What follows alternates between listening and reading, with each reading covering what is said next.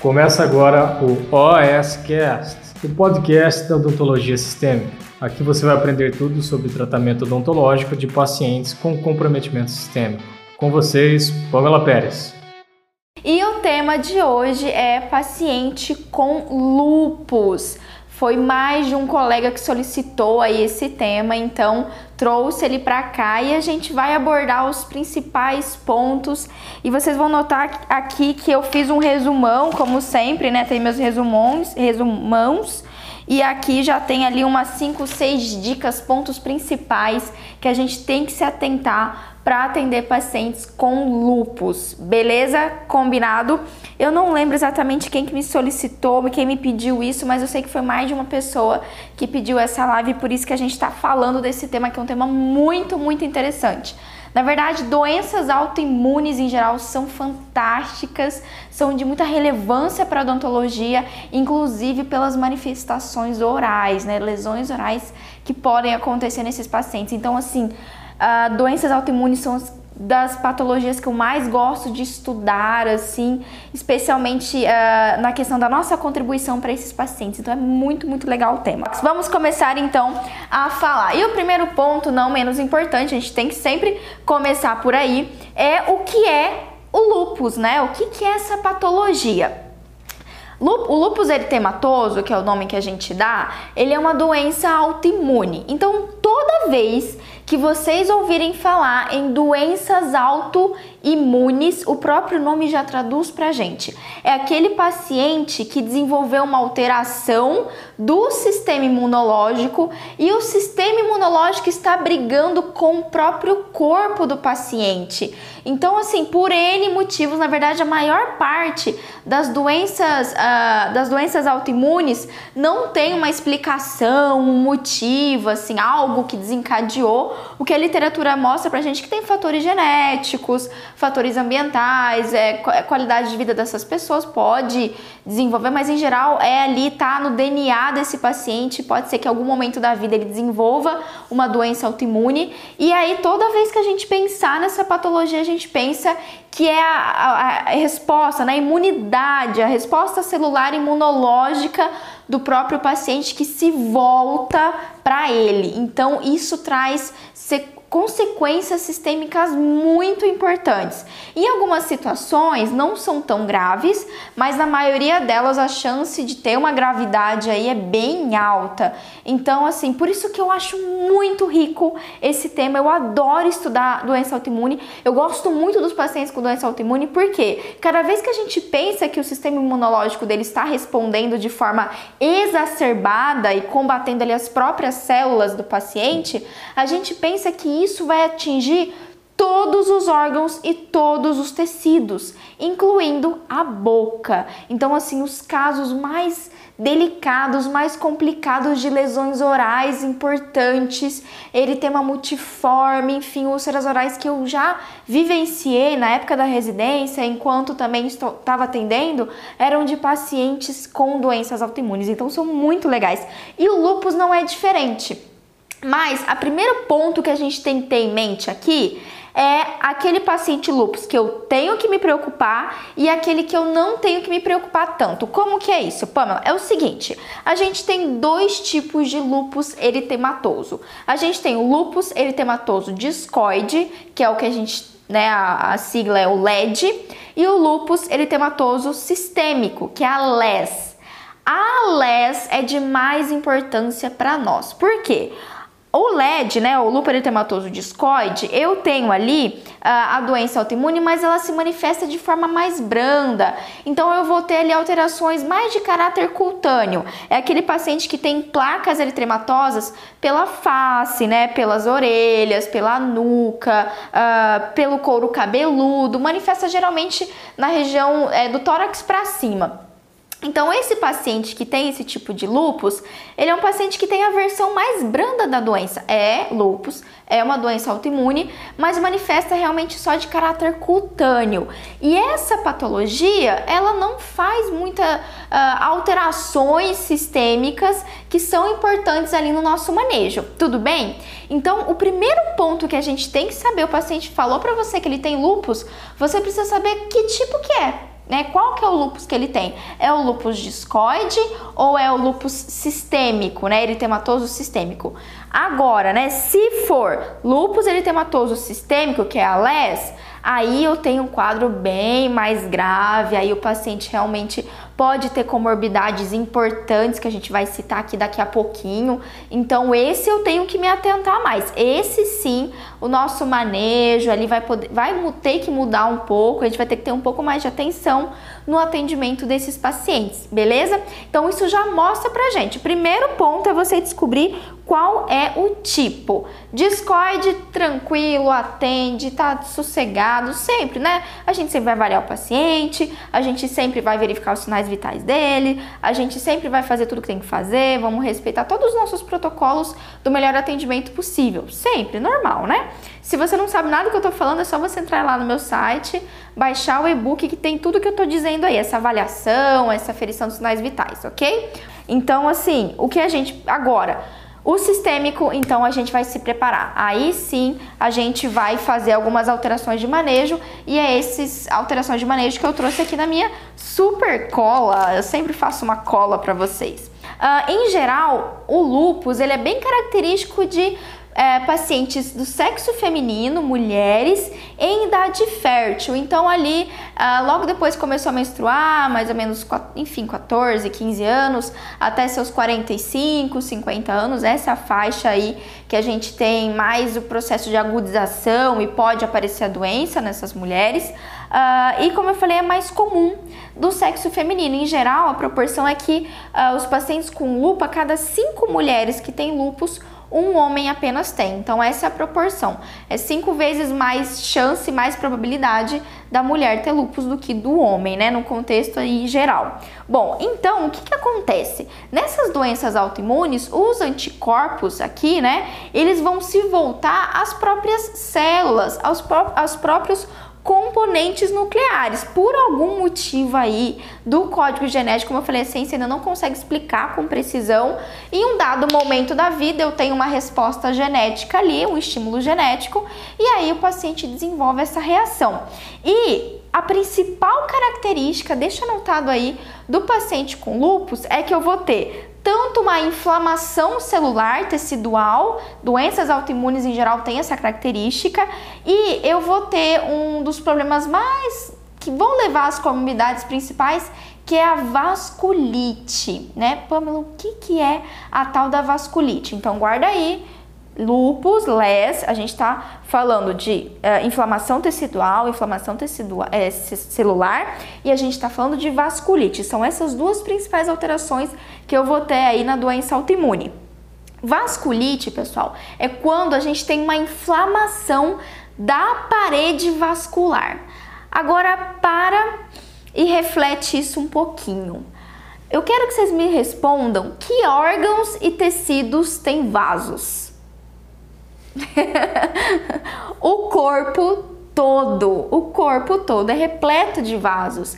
E exatamente essa doença, ela vai desencadear essa inflamação vascular ali na parede vascular. E isso vai levar o quê? A um estreitamento da luz vascular, vai levar também a um processo inflamatório ali, posso ter obstrução completa desse, desse vaso, dessa artéria, enfim.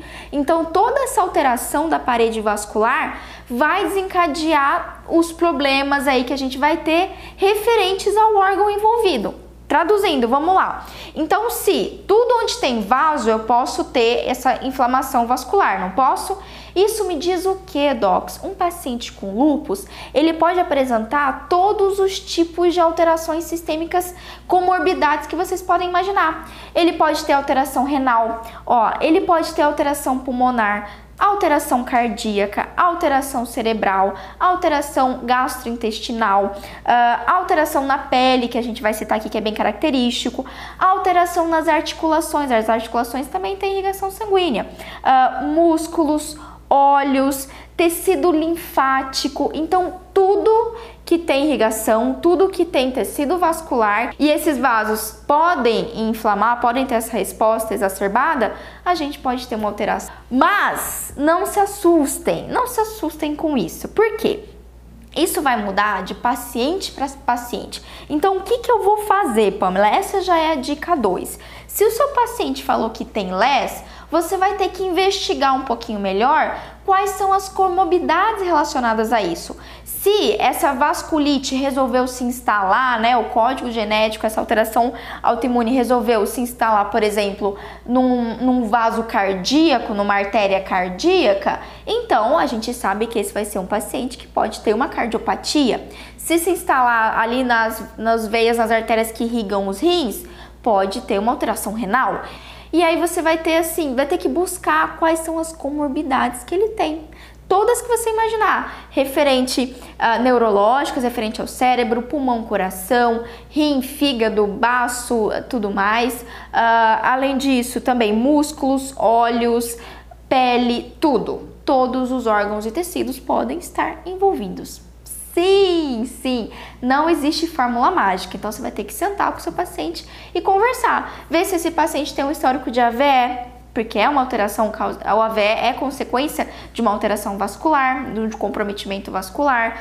Vai ver se o paciente tem algum, uh, algum histórico de infarto agudo, se ele tem histórico de pneumonia, edema de pulmão, hipertensão pulmonar, uh, se o paciente tem artrite reumatoide, que tá ali, ó, casadinha com a lupus. Inclusive, o tratamento é praticamente o mesmo da, da lupus e do artrite reumatoide. A artrite reumatoide também é uma doença autoimune.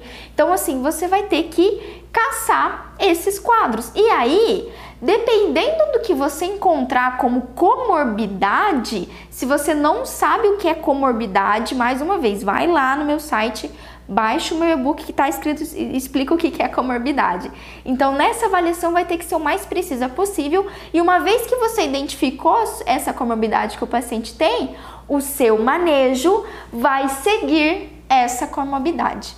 No final das contas, o lupus, por si só, ele, a gente não vai precisar fazer alterações do nosso planejamento muito grandes por ele isoladamente.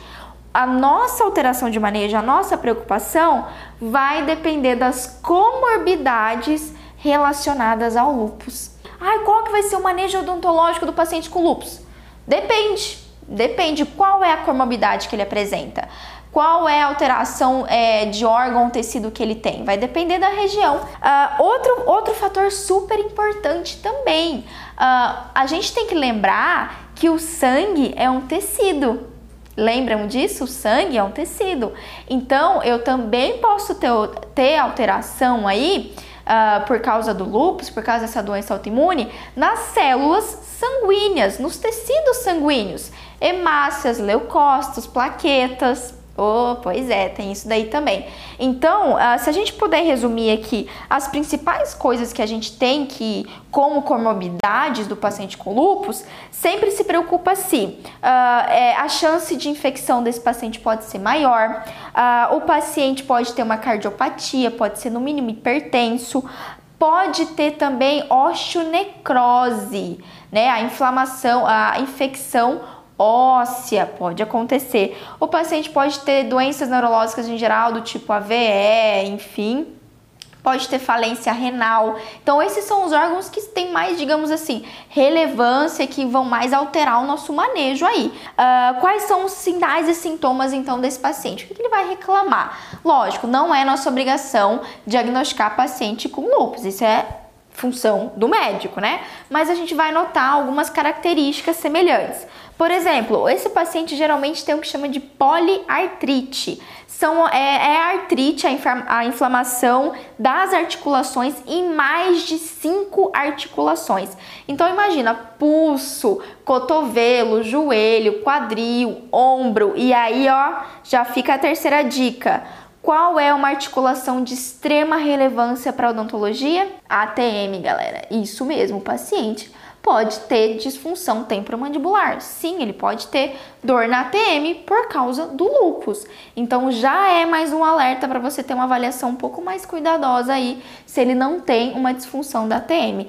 Então, esse paciente que tem poliartrite, geralmente as, a, as articulações dos dedos, né, dedos da mão, dedos do pé, joelho, tornozelo, vão estar tá bem doloridas, podem ficar inchadas, podem ficar avermelhadas, pode ter o edema, pode ficar ter calor, né? Todas aquelas, sabe os sinais flogísticos, aqueles sinais característicos da inflamação? Todas as, as articulações dos pacientes que têm ó, é poliartrite pode ter todas essas manifestações, dor, edema, é, rubor, calor e tudo mais, ok?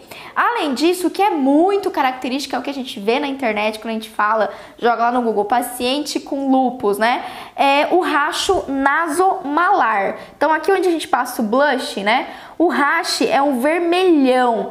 Sabe acne, que fica muito vermelho? É bem parecido, mas não é ali uma, uma, uma inflamação é, cutânea, enfim, dos poros. Não. Aqui eu tenho racha, eu tenho um vermelhão na região do nariz, em cima do nariz e bochecha que faz aquela característica de asa de borboleta. Vocês já ouviram falar? Ah, rache com é, em asa de borboleta. Porque vem aqui e faz certinho, ó, uma borboleta. Bem onde a gente passa o blush aqui, né, meninas? Tá ligado aqui? Então, o paciente pode ter essa manifestação cutânea, que é muito clássica e característica da lúpus. Mas já aviso a vocês, é, apenas um terço dos pacientes tem o racho, o rache nasomalar, ok? Apenas um terço. Então, não é todo paciente que vai aparecer. Mas vale a pena vocês repararem, ok? Inclusive, um sinal importante é o seguinte: se esse rache tiver muito vermelho, muito exacerbado, é uma das dos sinais aí que o paciente não está tão controlado do lupus. Então pode ser que esse paciente esteja um pouco instável. Sempre ficar de olho, ok? Além disso, de muita relevância para odontologia. Como eu falei, qualquer doença autoimune vai fazer alteração em vários tecidos. A gente tem uma inflamação tecidual ali constante. E se um paciente tiver um pouco instável, não tiver conseguindo manter um tratamento adequado do lupus, ele pode fazer ulcerações orais do lupus. É muito, as úlceras são muito semelhantes com leucoplasias, semelhantes a aftas, estomatite, enfim. Uh, e essa é uma das características que podem aparecer. Então, o paciente falou que tem lupus, verifica se não tem alguma lesão, que dá pra gente tratar, normalzinho. Mas isso é variável, tem época que pode ter e tem época que não tem. E também a faringite não infecciosa, né? Lá a, a, inflamação da faringe, só que não vai ser de caráter infeccioso, assim como a mucosa, né? Assim como a gente tem uma estomatite, vai ser de caráter inflamatório autoimune. Belezinha? Combinado?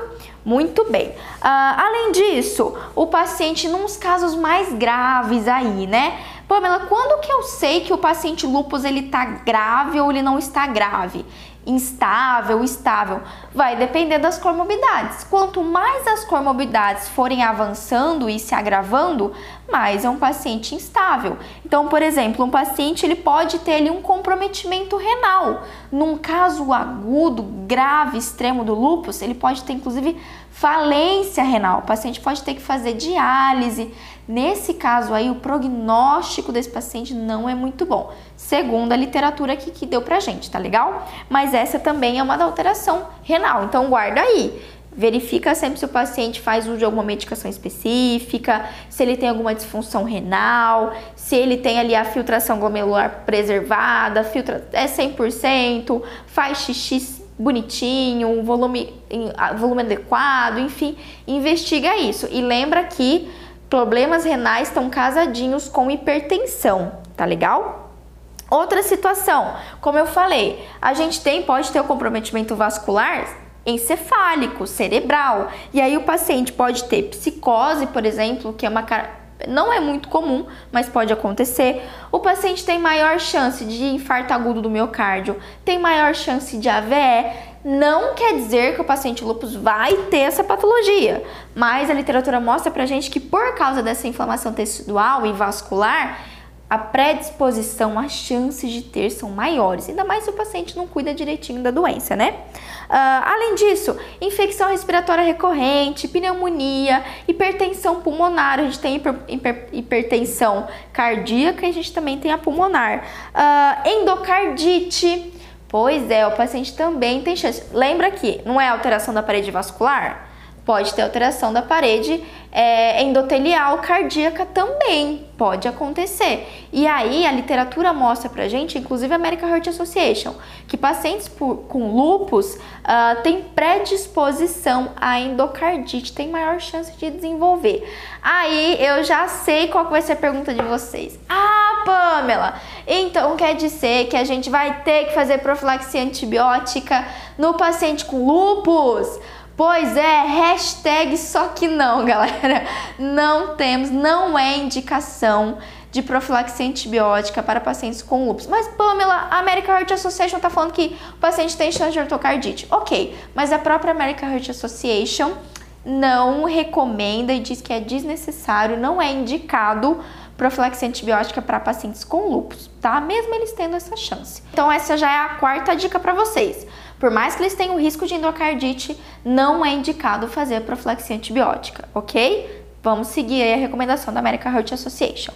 Outro tipo de anormalidade, como eu falei para vocês, uh, sangue é um tecido, assim como qualquer outro tecido, e ele também pode sofrer aí alterações devido a essa doença autoimune. Então, anormalidades hematológicas são características também dos pacientes com lupus, e isso é de extrema relevância pra gente, né? Então, por exemplo, o paciente ele pode desenvolver o que a gente chama de anemia hemolítica. O paciente lupus desenvolve anemia hemolítica. A anemia hemolítica é uma anemia autoimune.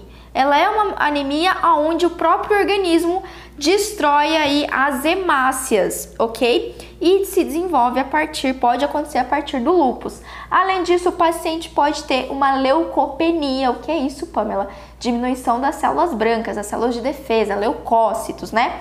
Por quê? Ora, o paciente está em processo inflamatório constante. Então ali ele tem a própria imunidade dele tá super trabalhando constantemente lutando contra ele mesmo ali, tentando combater algo que ele nem sabe direito o que é, e isso vai fazendo morte celular, então pode ter uma queda nos casos graves aí do número de leucócitos, ok? Também pode acontecer trombocitopenia, que é a diminuição das plaquetas, também pode rolar. Então, todas as células do sangue pode ter uma diminuição. E aí já fica a quinta dica se você vai atender um paciente com LES, né? Lúpus eritematoso sistêmico solicitar os exames de sangue. Vai fazer procedimento invasivo, solicita um hemograma completo, que aí você vai ver a possibilidade de anemia, você vai ver a possibilidade que ele tem de imunidade baixa, leucopenia e também vai ver a quantidade de plaqueta. Se ele tiver aí com plaqueta abaixo de 50 mil, e aí nesse caso ele vai estar tá já instável, né? Não vai estar tá com um lupus controlado, aí a gente não vai fazer procedimento invasivo, ok? Acima de 50 mil, vamos ter que ter muito mais cuidado na hemostasia, mas dá para trabalhar, dá pra gente atender esses pacientes. Lógico, né? Como eu falei, pode acontecer de o paciente ter um sangramento e pode acontecer do paciente ter um risco aumentado para infecções. Cada vez que a gente fala em leucopenia, diminuição das células brancas, das células de defesa, a gente fala em processo resposta inflamatória exacerbada, eu sempre tenho chance de infecção. Então, o paciente lupus que tá ali tranquilo, às vezes ele tem uma condição bucal mais ou menos, mas vai levando e aí o paciente entra num quadro aí de instabilidade, uh, tem uma crise, enfim, o paciente piora a condição de saúde da doença autoimune, ele pode ter exacerbação das infecções odontológicas. Isso já está, vocês já estão cansados de saber, né? Então, óbvio, lógico, como eu falo aqui, é um mantra controle de foco de infecção. Então, se o paciente lúpus chegou para você, você tem que deixar a boca dele 100% saudável, com o mínimo de foco infeccioso possível, porque tudo isso pode lá na frente trazer problemas para ele exatamente nos momentos aí de instabilidade da doença. Então, inclusive, se você fez um hemograma, se você viu que o paciente está com uma leucopenia, está com a mais com a imunidade baixa, é sim indicação de você utilizar uma terapia antibiótica para fazer os procedimentos invasivos, ok? Pamela, mas você falou que não é para usar antibiótico, agora você fala que é usar. Calma, aí ó, são coisas diferentes. A gente não vai fazer profilaxia antibiótica com o motivo aí de prevenir endocardite. A American Heart Association não indica. A indicação nesse caso é se o paciente tiver com uma imunidade alterada, uma imunidade baixa, vale a pena, depende, lógico, do caso, mas avalia a necessidade de fazer uma terapia antibiótica para você fazer os procedimentos odontológicos invasivos, para não ter uma chance de alveolite, para não ter uma chance de demora de cicatrização, tudo isso, ok? Então confere sempre os exames de sangue desse paciente, combinado? Pamela, então qual que vai ser o tratamento médico? Isso é muito importante, a gente precisa saber o que, que o médico passa para esses pacientes, até por causa da nossa prescrição e tudo mais. Bom, basicamente, Uh, lupus não tem cura, não tem como, é uma do... doenças autoimunes tem controle apenas, não tem como curar, porque o próprio paciente desenvolveu isso, né? Mas o tratamento médico vai se basear basicamente uh, em diminuir os sintomas e no cuidado paliativo, ou seja, o paciente não ter dor, não ter infecção, não ter problemas, mesmo se for um quadro grave ali avançado do lupus, ok? Uh, além disso, a recomendação também para esses pacientes é evitar a exposição solar, porque isso a literatura mostra que pode exacerbar os problemas aí, exacerbar essa doença autoimune, destabilizar o paciente, não é mesmo? E os medicamentos que vai utilizar vão ser realmente de caráter paliativo. O paciente pode uh, fazer uso de AS profilático para evitar aí a chance de uma trombose, evitar a chance de um AVE e tudo mais. Uh, pode fazer uso de AINES de caráter crônico, isso é complicadinho. A gente, eu já falei aqui outras vezes, AINES são ótimos, mas são sem vergonhas, que eles fazem interação com tudo. Com o tempo, eles podem fazer, inclusive, piorar a plaquetopenia do paciente. A AINES são uma droga, se a gente pensar em interação medicamentosa e efeito colateral. Então, verifica se esse paciente faz uso de AINES crônico, ok? Confere, na dúvida vai lá, pega, lê a bula desse anti-inflamatório, sempre vale a pena. Lá no meu e-book também tem algumas dicas de aplicativos que a gente pode utilizar e ajudar a gente a avaliar aí a interação medicamentosa e tudo mais, ok? Uh, também pode utilizar corticoide de uso crônico, sim, inclusive muitos pacientes em diversas outras doenças autoimunes, os corticoides vão ser muito importantes para o controle da doença. Por quê, Pamela? Porque exatamente o corticoide ele tem uma ação de diminuir o processo, a resposta inflamatória, a resposta imunológica exacerbada. Ele faz diminuir de forma crônica, né, o uso constante do corticoide faz diminuir aí a imunidade do paciente. Então eu tenho a diminuição da exacerbação dessa doença, das doenças autoimunes. Então quase todos os pacientes com lupus fazem uso aí de corticoides. E aí isso tem, Pamela, o que, que eu vou fazer, né? É, mas aí eu preciso prescrever um analgésico, um, um anti-inflamatório, o paciente já usa corticoide. Bom, o que, você pode fazer? Você pode dobrar a dose do corticoide no dia que você fazer um procedimento invasivo, por exemplo, ou você pode optar pelo próprio AINES, ok? Tem ferramentas que você pode utilizar para o uso dos corticoides, mas a gente tem que lembrar que esse paciente ele pode utilizar isso de forma crônica. Mais um motivo para conferir ali como que tá o, o, o hemograma. Lógico, o paciente faz corticoide tem anos. É bem comum que ele vai ter ali uma leucopenia leve, é esperado pelo uso aí constante do corticoide, ok? Pode utilizar agentes citotóxicos, né? Depende aí do médico. E só para título de curiosidade, alguns médicos instituem como tratamento aí controle do lupus o uso de antimaláricos, ok? Desculpa, antimalários. Antimalários da malária, Pamela? Exatamente, antimalários da malária. Os pacientes usam a cloroquina, o mesmo medicamento que utiliza para pacientes com malária. Por quê, Pamela? Porque por cargas d'água a ciência farmacêutica, enfim, descobriu que os medicamentos antimalários ajudam no processo de controle de dor dos pacientes com lúpus, especialmente aí essas artrites da vida. Não me perguntem também, nem os próprios, eu acho que imagino eu que eles verificaram que como efeito colateral desses medicamentos o paciente melhorava a dor dessa doença autoimune do lúpus. Então pode ser instituído, ok? Olha só que interessante, não é mesmo? Uh, e sim, também tem alguns tratamentos alternativos. Esses tratamentos alternativos, para em geral as doenças imunes, docs, uh, a área da médica, né, que trata doenças autoimunes, são os reumatos.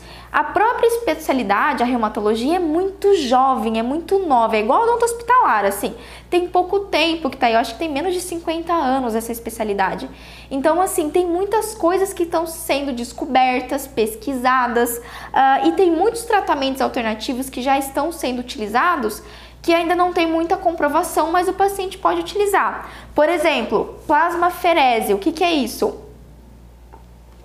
O médico vai lá, tira o sangue do próprio paciente, separa as células do plasma e re, recoloca, né? Injeta, injeta novamente o plasma no paciente. E aí esse tratamento diz que esse plasma ele ajuda nesse processo inflamatório, diminui aí essa agudização da lupus. Além disso, o paciente pode ter irradiação de linfonodo também para diminuir a resposta inflamatória exacerbada, o uso de ciclosporina, terapia com hormônios sexuais, tem uma infinidade aí de coisas que podem ser de tratamentos alternativos, inclusive alguns, alguns tipos de dietas com certas restrições específicas também. Então tem muita coisa interessante no mundo das doenças autoimunes e é tudo muito recente, ainda em pesquisa, em fase aí de experimentação. Ok? Bom, o, em resumo, né?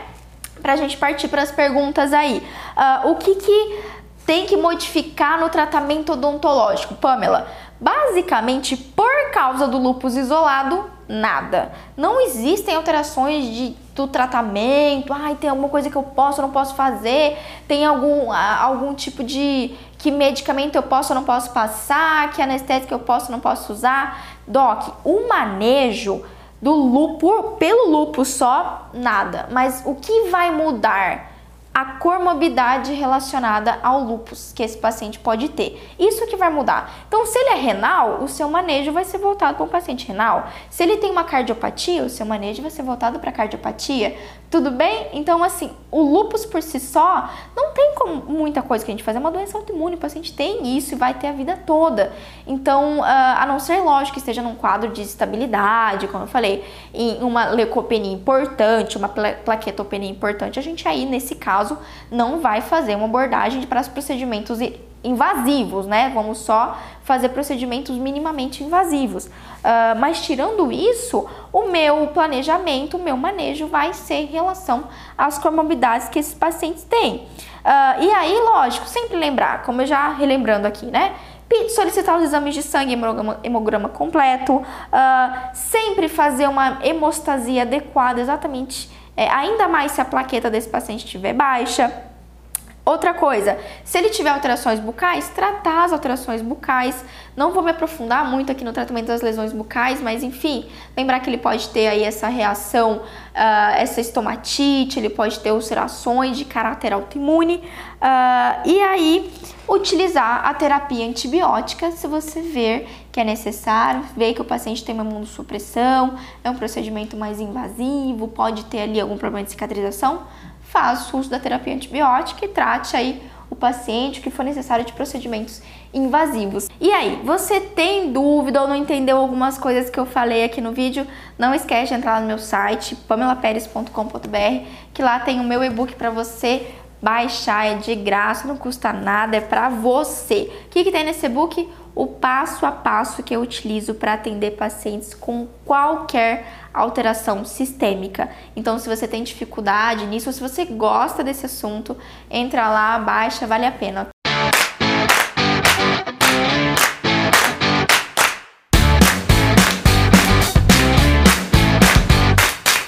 Você ouviu o OSCast, o podcast da odontologia sistêmica. Se você gostou desse episódio, tem muito mais nas nossas redes sociais. Siga-nos no Instagram, arroba Pamela P. Pérez, e no nosso canal do YouTube, Pamela Pérez. A gente se vê na próxima. Um abraço, até mais.